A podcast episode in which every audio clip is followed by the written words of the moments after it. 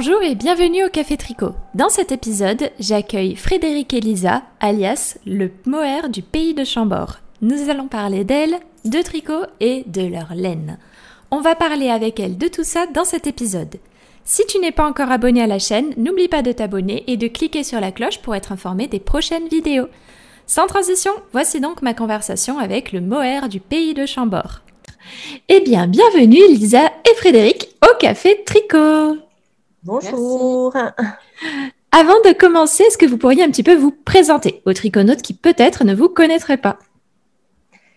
Alors, ben moi c'est Frédéric et euh, donc euh, je suis le mohair du pays de Chambord.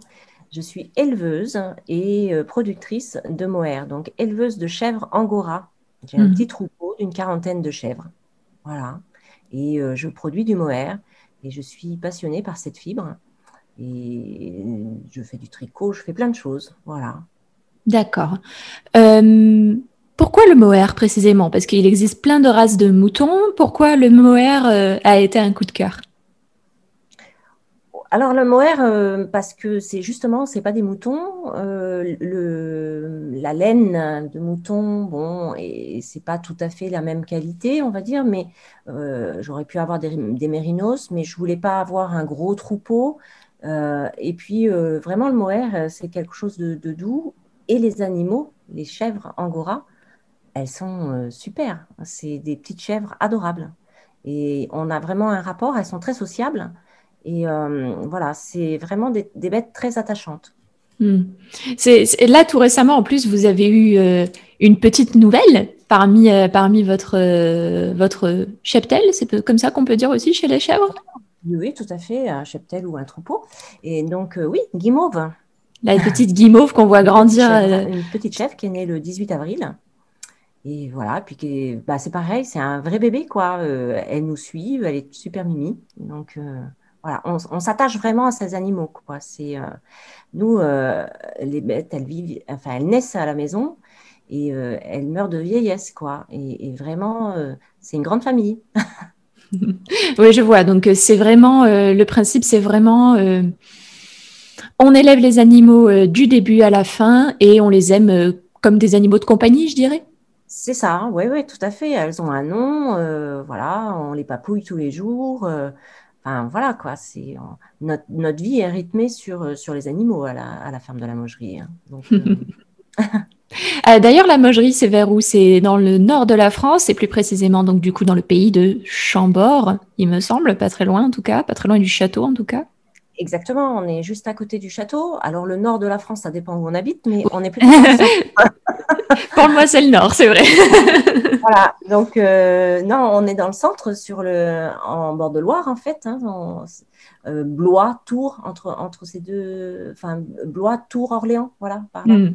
Et donc effectivement, on est juste à côté de Chambord, et donc j'ai voulu donner euh, le nom de, le mohair du pays de Chambord pour, situer, et puis euh, parce que c'est vraiment euh, pour partie vraiment le mohair de mes chèvres, donc voilà, j'ai voulu qu'il y ait le nom de, Chambord associé.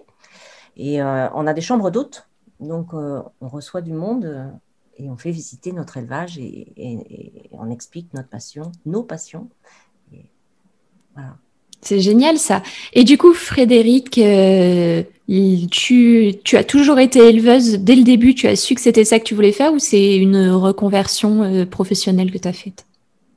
Alors en fait, euh, oui, c'est une reconversion, pas, pas réellement, parce que en fait j'ai un autre job à côté. Je suis informaticienne, donc voilà, informatique. euh, D'accord. carré, etc. Mais euh, j'ai été élevée par une maman euh, qui était couturière. Et euh, moi, depuis l'âge de 3 ans, je tricote, je fais du crochet, de la broderie. Enfin, voilà, j'ai toujours été initiée. Maman avait toujours plein, plein de plots de laine à côté d'elle. Et voilà, à l'époque, on faisait, elle nous faisait tous les vêtements et, et voilà, en, en tricot. Et bon, c'est toujours quelque chose que j'ai eu en moi. Donc, euh, voilà. J'ai gardé mon job d'informaticienne Mhm. et on a ouvert nos chambres d'hôtes il y a plus de 20 ans. Et on a d'autres animaux, hein, parce qu'on a un élevage de chevaux aussi, poney. Et euh, donc, euh, les chèvres, en fait, sont arrivées en 2014. D'accord. Parce que c'était quelque chose que j'avais étudié depuis longtemps et que les enfants avaient grandi, on pouvait se lancer dans une autre activité encore. Et, voilà, et, et, je l'avais étudié très, de très près il y a 20 ans quand on a ouvert nos chambres d'hôtes. Mais on ne voulait pas lancer les deux activités en même temps. Mhm. Et voilà, donc euh, on s'est lancé il y, a, il y a 7 ans euh, pour avoir mes, mes, chèvres. Maman disait toujours, qu'est-ce que j'aimerais avoir une boutique de laine? Alors moi, j'ai ma boutique, hein, mais j'ai les animaux qui me produisent ma laine. Donc euh, voilà. Et ça, c'est génial. Donc du coup, Frédéric, Lisa, vous tricotez toutes les deux, je suppose?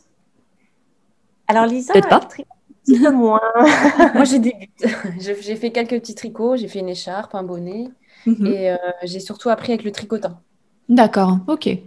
Le tricotin mohair, ça passe bien parce que c'est, je sais, je sais pas du tout. Hein, le tricotin, j'ai jamais, à part euh, le petit qu'on a quand on est quand on est enfant, euh, j'ai jamais fait avec les grands tricotins. Donc ça, ça marche bien avec le mohair, le tricotin? Ça marche super bien. C'est même quelque chose que j'ai un petit peu lancé.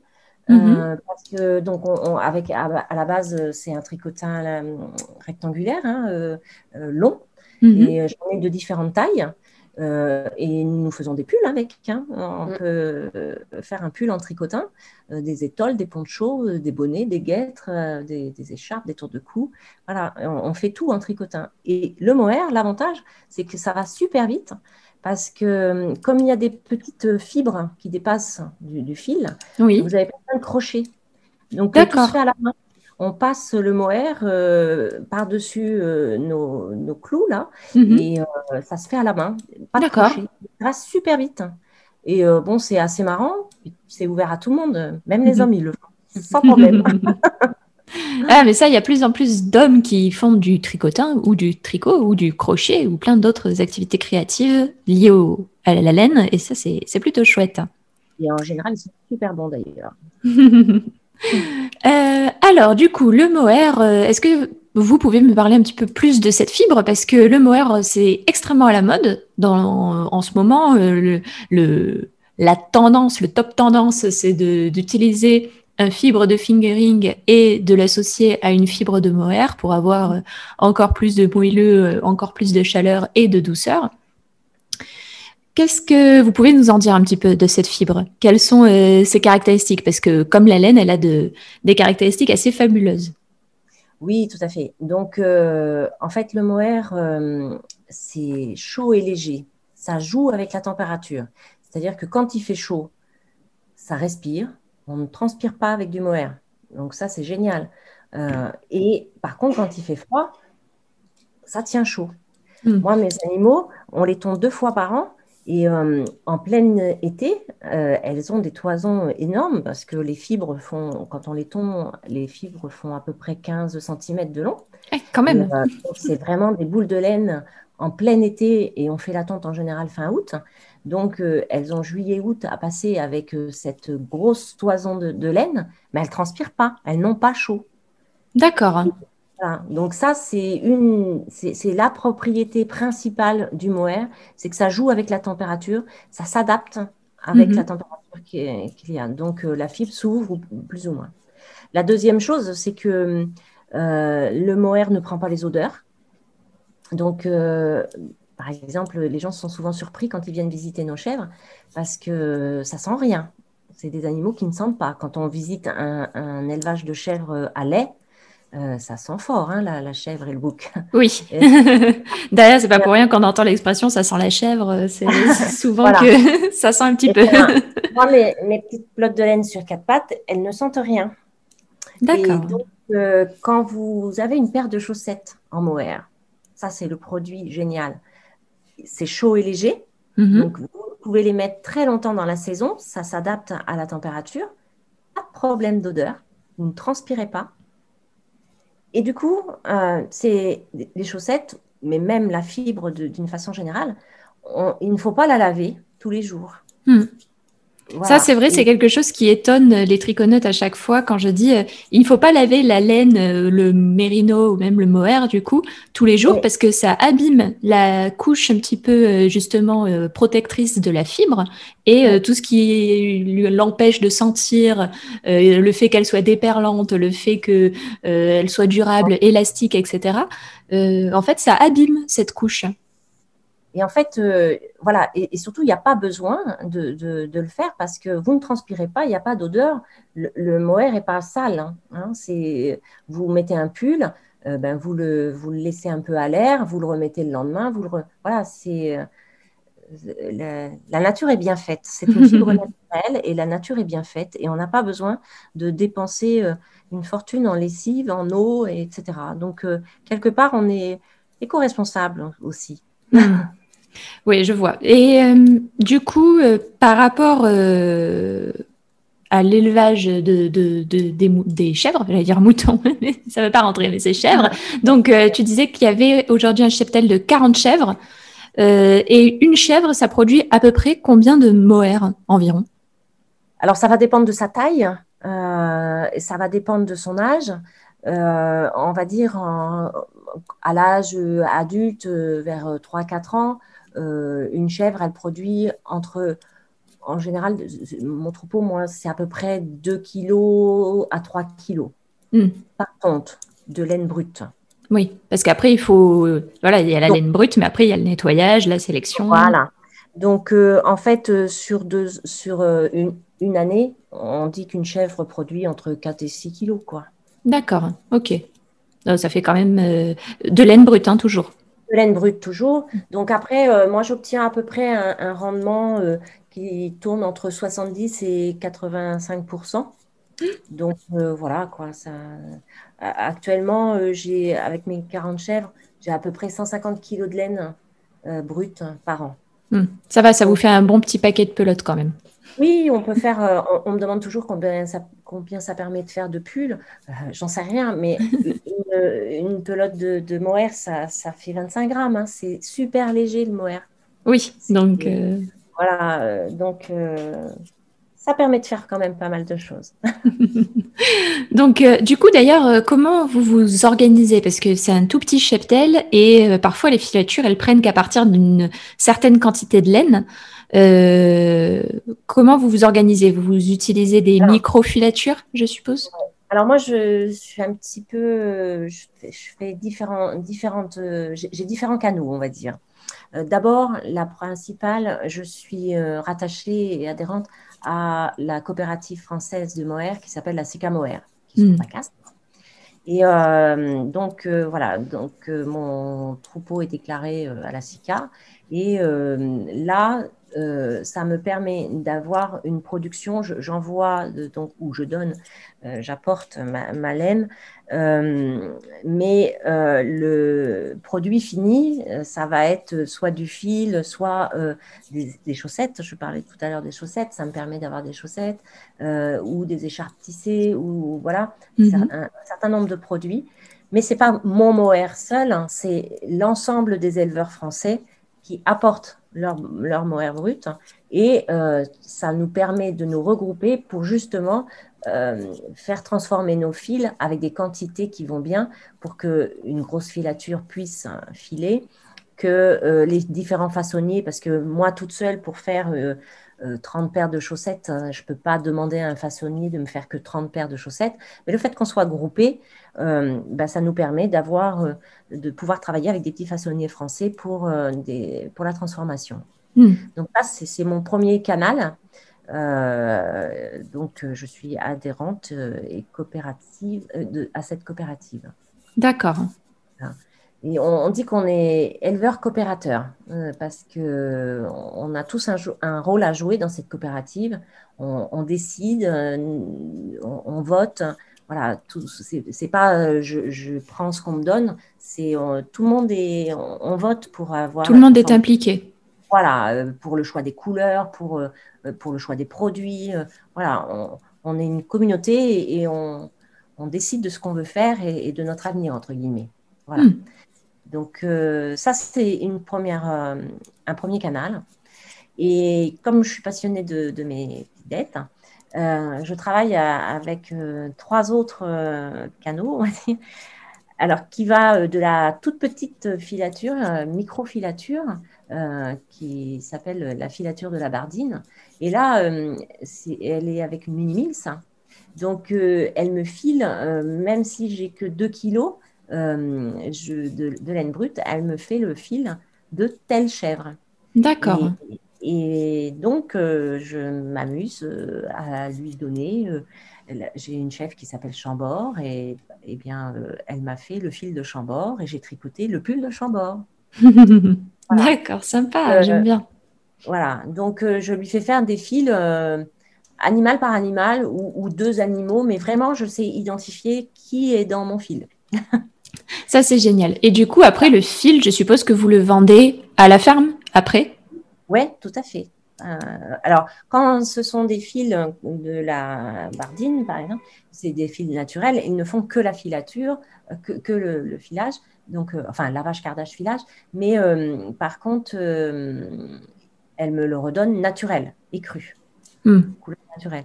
Donc après, je peux faire de la teinture. Voilà. Et je le transforme moi-même ou je le vends directement naturel. Euh, Après, donc, c'est toi qui fais la teinture du coup? Euh, Oui, quand c'est euh, fils naturels, oui. D'accord. Quand, je passe par la Sika Mohair, j'ai des couleurs qui sont toutes faites au travers de la, de la Sika. D'accord, ok. C'est un teinturier, un façonnier teinturier français. Voilà. Ensuite, j'ai la filature du lintal. Et là, il me demande un volume plus important. Et là, j'apporte 50 kg de mon mohair et je fais faire un fil qu'on a appelé le, fil de la mogerie. C'est vraiment le fil de mon troupeau. Euh, un 80% mohair et 20% soie. Hmm. Et euh, voilà. Et ça, c'est un peu ma, ma base. Euh, c'est mes coloris. parce qu'ils me font le fil et ensuite, donc c'est la filature du lintal, elle est basée en Alsace et euh, je peux faire teindre, mais j'en garde une grosse, une grosse partie que je teins moi-même, mais je fais faire aussi certains coloris euh, à l'Institut du textile à Mulhouse. Hmm. Et donc, hein, je me retrouve avec le fil de mon troupeau, avec mes couleurs et les couleurs végétales que je fais. Sympa. C'est vraiment un fil unique. Et, c'est un, fil, euh, en plus, du coup, plutôt local, parce qu'on reste en France. Euh... Et 100% français, 100% local, c'est mes chèvres. Donc euh, franchement, c'est vraiment chouette. Plus la teinture du coup euh, végétale que tu fais, c'est vraiment, c'est assez exceptionnel. Voilà, c'est produit unique. Et, et j'ai une autre partie que mhm. je donne à une copine italienne qui gère une petite filature. Elle a des alpagas. Et elle, elle me fait des transformations de fils euh, mohair et alpaga.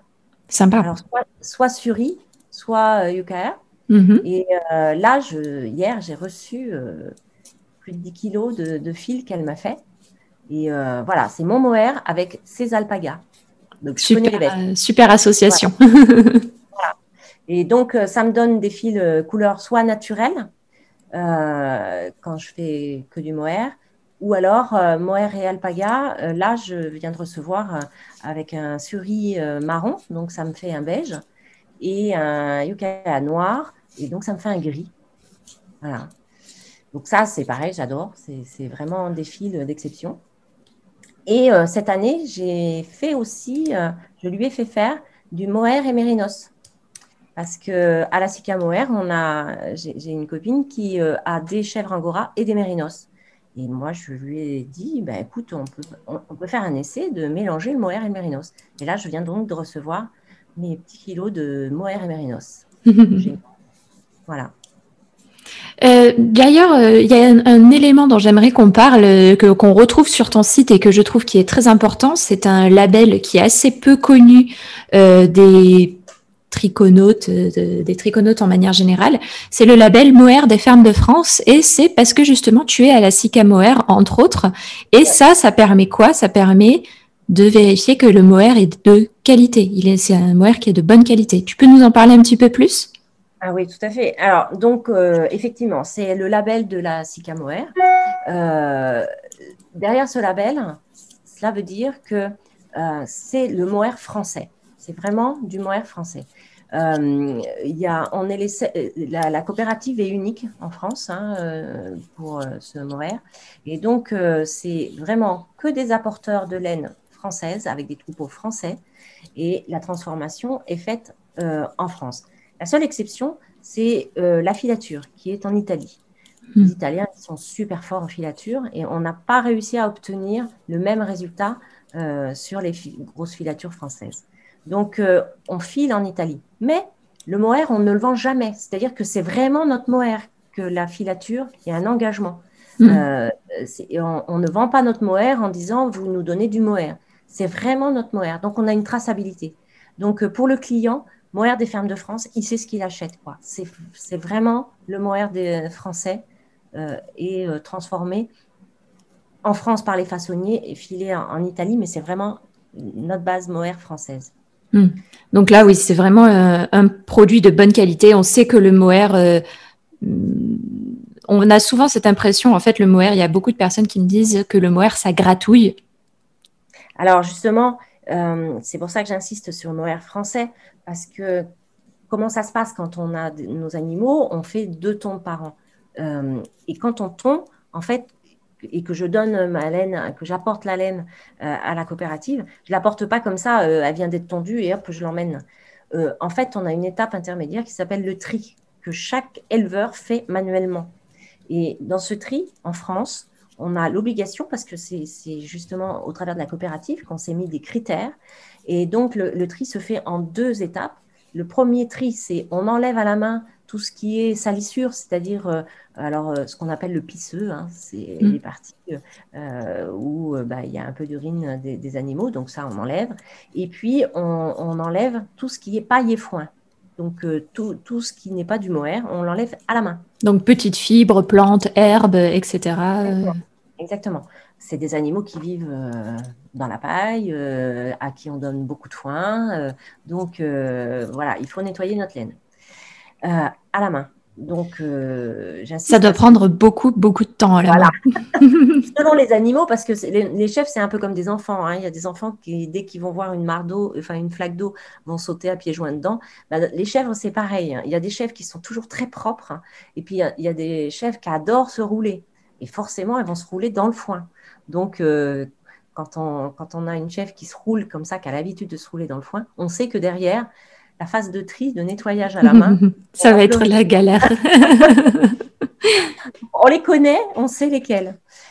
Et donc après, euh, une fois qu'on a nettoyé euh, cette, euh, la, fibre, alors bon, moi j'ai un rituel parce que je, suis mes animaux animal par animal et je pèse ce que chacun m'a donné, etc. Et ensuite, hein, on va trier, c'est-à-dire sélectionner par catégorie de mohair. Et donc, euh, Il y a donc des catégories de mohair. Exactement. Et ça, c'est français. Euh, à l'étranger, ils ne font pas de catégorie de mohair. Alors, euh, parfois, on voit le kit de mohair, mais en fait, ils mettent tout dans le kit de mohair. Mais nous, vraiment, il y a, trois classes de, de, mohair. en général, mais justement, comme on le fait à la main, on réadapte. Les tout jeunes nous donnent le mohair fin. Et avec ce mohair fin, c'est ce qui va servir à faire les plots de laine, les chaussettes, les écharpes tissées, tout ce qui va toucher la peau.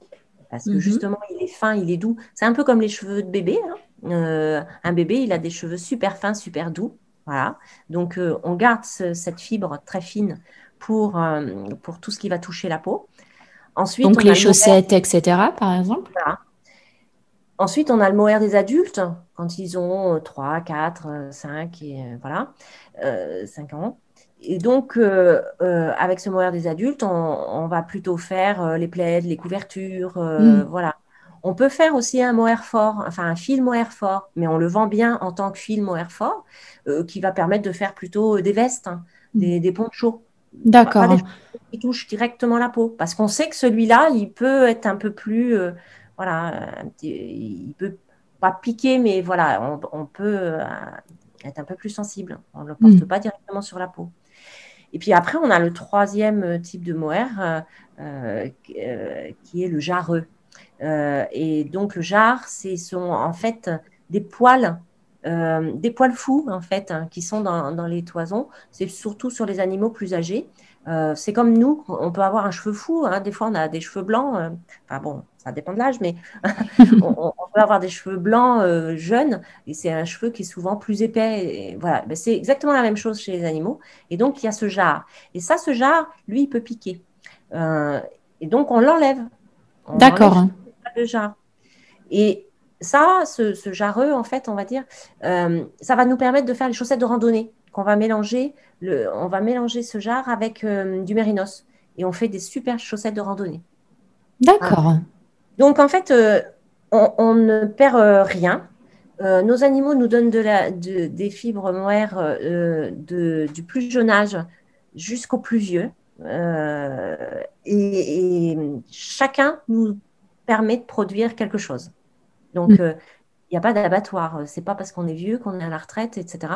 Nous, euh, il faut qu'on tombe nos animaux tout le temps, mais toujours nos fibres, elles sont utilisées. Mais voilà, on les a triées. Alors que quand c'est pas du, du mohair français, souvent, ben, c'est du tout venant. Hmm. Euh, Et c'est vraiment spécifique à la France, ce tri en trois, trois catégories? Ah, ça, nous est, ça, nous est, imposé par la SICA mohair. Euh, D'accord ce tri. Et on est noté, hein, euh, quand on fait nos lots de laine, on n'apporte pas notre laine comme ça, euh, c'est vraiment par lot. Euh, et, les lots doivent être homogènes. Et on est noté, c'est comme à l'école, hein, bien, très bien, passable et, recalé. Hein, si la laine ne correspond pas à nos critères, on ne la met pas. C'est normal puisqu'on est un ensemble de personnes. on ne peut pas se permettre de mettre dans du fin, du, du, fort et venir polluer, entre guillemets, euh, le travail de, nos collègues. oui, bien euh, sûr. Donc, c'est vraiment une chaîne euh, importante. il y a vraiment beaucoup de qualité, beaucoup de contrôles qui sont faits.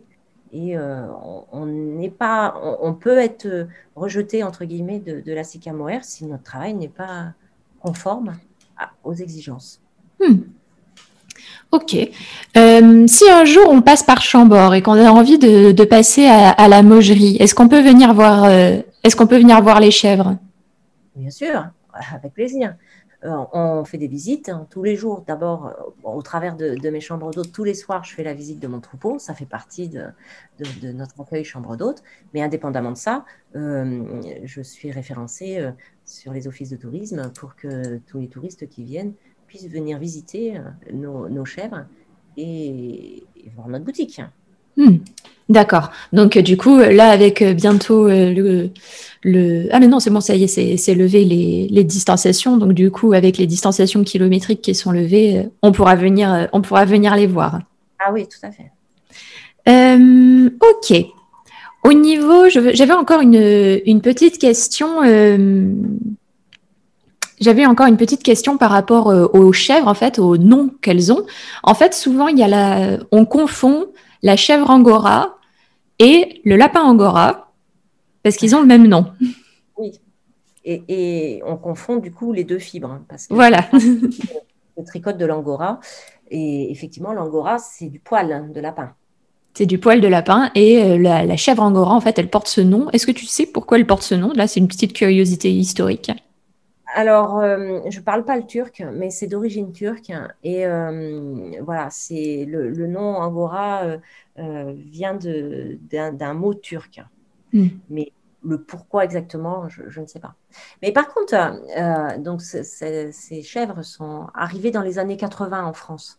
Hein, c'est pas très vieux en fait hein, en France.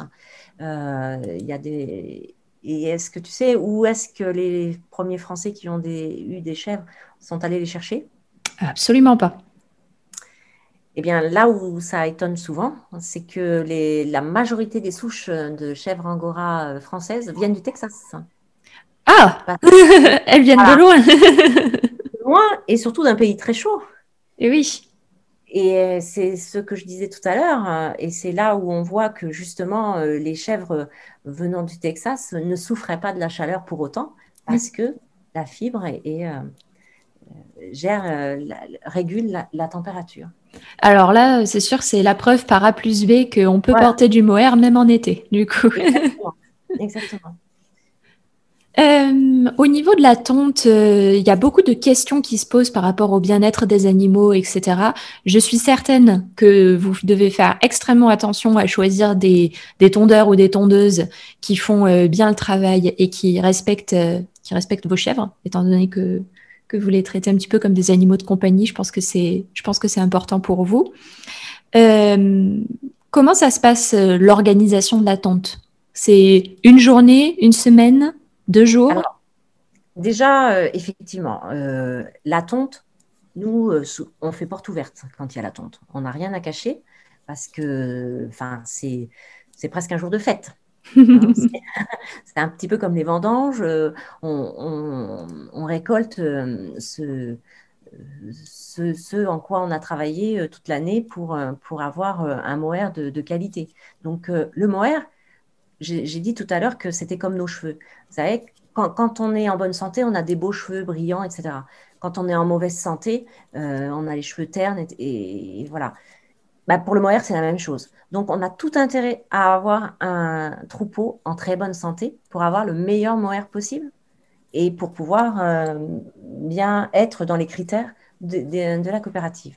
Donc, ça, hmm. c'est la, la, première chose. Donc, nos troupeaux, ils sont toujours super bien soignés et ce sont des petits troupeaux. Hmm.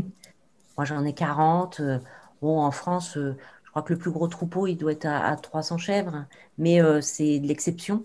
On est plus entre soit 40 et enfin entre 20 et, 70, on va dire. La majorité des éleveurs français, c'est à peu près ça la taille d'un troupeau. Hmm. donc, on n'est pas sur des troupeaux. parce qu'il y a eu des reportages à un moment donné en Afrique du Sud avec des milliers de bêtes. Donc effectivement, euh, c'est pas du tout la même chose. vous n'êtes pas du tout sur la même échelle?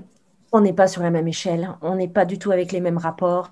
Euh, donc euh, voilà, c'est, ça n'a rien à voir.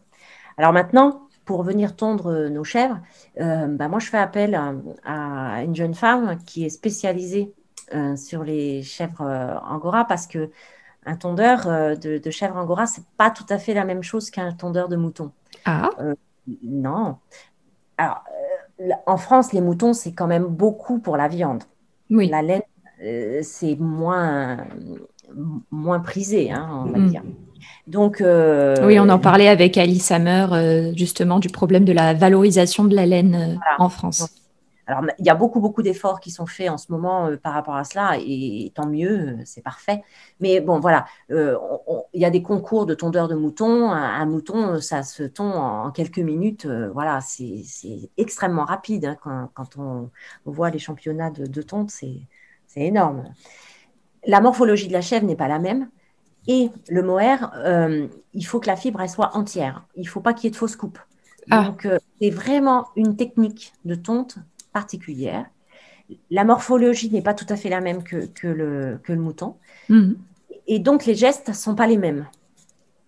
Et c'est vraiment euh, une autre façon de faire.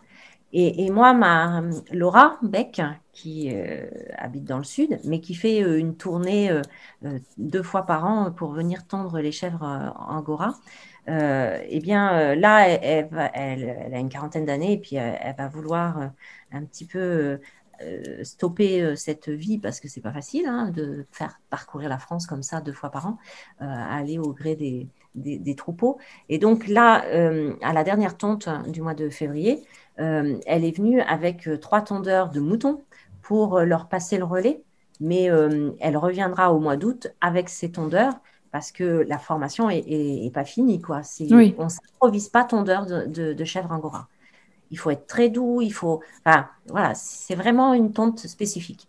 Hmm. Et surtout, pas de fausse coupe. Moi, quand euh, il y a la tonte qui se fait, je suis juste à côté avec une table avec du grillage. Et on met la toison sur la table qui est de, grillage. La table de tri Voilà, c'est la table de tri. Et tu vois tout de suite si le tondeur il est bon ou pas. Parce que hmm. si tu as la moitié de ta toison qui tombe à travers le grillage, ça veut dire qu'il fait plein de fausses coupes. Hmm. Et toi, eh ben, tu perds, euh, quand je disais tout à l'heure qu'une chèvre pouvait avoir 2 à 3 kilos sur le dos, si tu as un kilo qui part euh, sous la table de tri, ben, ça, tu peux, c'est de la perte. Oui, c'est pas bon du tout et ça peut pas du tout être réutilisé. Voilà. Donc, euh, Laura, elle passe un quart d'heure, 20 minutes sur chaque bête. Et vraiment, elle fait ça en musique, et les chèvres, il y a même une chèvre l'année dernière à la tonte du mois d'août, Drodzi, il était impatient de se faire tondre. Il n'arrêtait pas de, tourner autour, de, vouloir se faire tondre. Donc voilà, nous, ça se fait en toute douceur, porte ouverte, tout le monde peut venir le voir. Donc, D'accord, je pense que c'est une bonne chose en effet parce que comme, comme tu le dis, il y a beaucoup de reportages qui peuvent laisser penser que euh, tout le monde fait comme ça. Or, il faut savoir que non, tout le monde ne fait pas comme ça. Il y, a des, il y a des personnes qui font très attention aux animaux et euh, notamment durant la période de tonte qui, qui peut être du coup, euh, si c'est géré par des professionnels, en effet, peut très bien se passer. Ah, ça se passe très bien. Et puis, ce qu'il faut savoir surtout, c'est que c'est nécessaire pour ces animaux d'être tondus. Si on ne les tond pas, ça va leur poser de très gros problèmes. Des maladies Oui, en fait, ils ne vont, pas, ils vont pas mourir de chaud parce que, comme j'ai dit, euh, ça, ça va, ça, respire. Mais par contre, euh, à partir du moment où la laine est, longue, bon, bah, bah, c'est des animaux, donc ils se grattent. Hein. Ils se grattent avec les dents. Euh, eh bien, parfois, euh, j'ai des animaux, quand la laine commence à être longue, euh, qui peuvent se coincer les dents dans, les fibres. Oula. donc, faire attention, nous, il y a une surveillance, hein, tout le temps, on surveille nos, animaux, parce qu'ils peuvent se retrouver un, petit peu dans des positions pas possibles, parce qu'ils ont les dents coincées en train de se gratter sur le dos. Donc, voilà. donc, il faut qu'on les tonde. Quand la, la laine pousse trop, qu'elle est trop longue, euh, ça, peut engendrer des accidents, ils peuvent se prendre dans la laine. Euh, voilà, donc euh, c'est naturel de les tondre. C'est des animaux qui sont faits pour être tondus deux fois par an. Donc la tonte n'est pas une, souffrance pour eux, c'est au contraire, ils sont contents qu'on les, tonde. Et on le fait dans de très bonnes conditions. Hmm. Ok. D'ailleurs, du coup, à partir de quel âge une chèvre donne, donne de la laine? Eh bien, elle naît avec de la laine. Ma petite guimauve, elle est déjà pleine de laine. Donc euh, voilà. Et, euh, en fait, les naissances se font souvent en mars-avril. Et la première tonte, elle est au mois d'août. Et donc, euh, Guimauve va être tondue au mois d'août. D'accord. Parce que sa, mère a été tondue au mois de février. Elle, elle est née bon, le 18 avril. Elle aura un peu moins de laine. De toute façon, c'est clair. Guimauve, elle va me, si elle me donne un maximum de 500 grammes de, mohair au mois d'août, ça sera vraiment le, top, quoi. Mm. Mais euh, voilà. Mais en fait, les naissances, elles sont un petit peu régulées. C'est pareil, on ne fait pas n'importe quoi euh, sur nos naissances. Donc, euh, on met papa avec maman au mois d'octobre pour que les naissances soient en mars-avril, pour que la première tonte ait lieu au mois d'août. Si on fait naître trop tôt, il y a l'hiver à passer, il faut faire attention parce que c'est fragile. Euh, si on fait naître trop tard, euh, on va avoir du mal à, tondre l'animal s'il naît au mois de juillet, on ne peut pas le tondre au mois, d'août. Ce qui veut dire qu'on va être obligé d'attendre euh, la tonte du mois de février. Et justement, après, il va un peu souffrir du fait qu'il n'a pas été tondu suffisamment tôt. Quoi. Hmm. Donc, tout ça, ça se gère. Voilà. D'accord. Ok. Donc, c'est vraiment ouais, beaucoup d'organisation aussi. Là, il n'y en a qu'une seule qui est né C'est un choix aussi? Oui, euh, parce que bah, je, j'ai commencé mon élevage, j'avais à peine 20 chèvres. Et euh, maintenant, j'en ai 40. Donc, euh, il y a eu des années où j'avais 7-8 bébés qui naissaient. Mais voilà, je ne veux pas avoir 100 chèvres. Parce que justement, j'ai un rapport avec ces, animaux. Mm. on va les papouiller. On, voilà, c'est quand on a 100 chèvres, on n'a plus le même rapport. oui, euh, forcément. oui. Voilà. Donc moi, je me limite, effectivement. Et euh, bon, euh, Guimauve, c'est un, accident. c'est parce que maman, c'est une grande sauteuse, elle sait sauter partout et bah, elle a été voir monsieur, voilà. Et, mais voilà, j'avais décidé de ne pas avoir de bébé cette année. Mais bon, c'est fait, c'est fait. non, puis, euh, sans, problème, au contraire, c'est toujours mimi d'avoir un bébé. Et puis voilà. Euh, mais voilà, je, pour l'instant, je ne suis pas dans une stratégie où je veux euh, grossir mon, mon, cheptel parce que je veux pouvoir m'en occuper, je veux pouvoir toujours les appeler par leur prénom et, pas simplement des numéros. Et, s'il y en a une qui n'est pas bien, je veux, je veux m'en rendre compte, pas noyer dans la masse. Et voilà. que ça me suffit. Ça me produit 150 kilos de, laine brute par an. C'est pareil, avoir de la laine pour de la laine, voilà. Après, il faut, faut, arriver à la transformer, etc. Moi, je fais beaucoup de choses moi-même. Donc après, je n'aurai pas le temps de, gérer tout ça. Donc, hmm. je suis sur une bonne taille. Hmm. D'accord. Euh, vraiment, le principal, c'est bah, voilà, c'est que c'est que ça soit euh, choisi, que ce soit que ça te plaise. C'est le plus important. Ah ben, et voilà, c'est volontaire. C'est 40 chefs, c'est gérable, voilà. Hmm. Ok.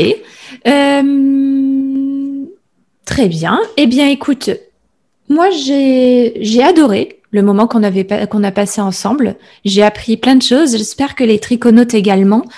Euh, pour terminer euh, ce café tricot, est-ce que tu aurais un, conseil à donner aux triconautes qui nous écoutent? Eh bien oui, forcément, tricoter du mohair. non, mais c'est voilà, c'est du local, c'est du français, c'est du naturel. Il y a plein de qualités à ce mohair. Et puis euh, le tricot en mohair, euh, en tricotant avec des aiguilles circulaires, et c'est très léger. Donc, euh, tous les gens qui ont des petits problèmes d'épaule, parce que parfois, quand on tricote beaucoup, euh, c'est lourd. Euh, mais là, non, le mohair, c'est léger. Donc, ça, ça, vous pouvez tricoter tout le temps, quoi. Il n'y a pas de problème. On, peut tricoter le mohair sans souci. Et souvent, j'entends dire, oui, mais le mohair, on a du mal à le détricoter. Mm. Alors, oui et non. C'est moi, je détricote hein, parce que je fais des erreurs aussi. il faut juste faire attention au début de rang. Mais autrement, ça se détricote très bien. Il n'y a pas de souci. Voilà. Pour moi, c'est vraiment une super fibre. Et, euh, j'ai hâte de, commencer à, tricoter là, mon mohair et mérinos parce que je suis sûre que ça devrait faire un, super mélange et, un super résultat. J'en doute pas. Merci. à bientôt. À, à bientôt. Au revoir. Au revoir. Au revoir. Voilà, le café tricot est terminé. Si tu souhaites en apprendre davantage sur le tricot, découvrir des astuces et des techniques de tricot, je t'invite à prendre deux secondes pour t'abonner à mes mails privés. Tu recevras un mail le dimanche et le mercredi avec mes nouveaux contenus, mes vidéos, mes articles pour ne rien rater et surtout continuer à progresser. Tu peux t'abonner en cliquant dans le lien en commentaire ou sur mon site www.lestriconotes.com slash mail avec un S privé avec un S aussi. Merci de m'avoir écouté et à bientôt dans un prochain Café Tricot.